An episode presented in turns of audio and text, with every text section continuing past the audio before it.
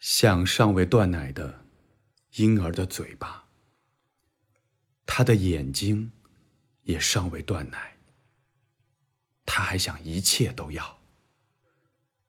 他能体会到夏天和秋天的变化，尽管他体内总有某物之流，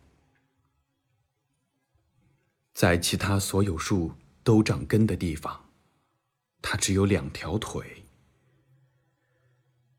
当诗歌在他体内突然升起时，他觉得他要写上一会儿，直到他明白，他干这一行实际上是为了什么。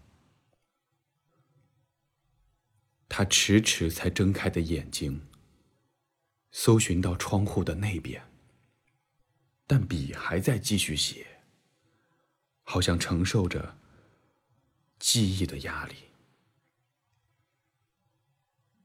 此时，他的身体像大坝一样驻扎，坝墙后储藏着一切。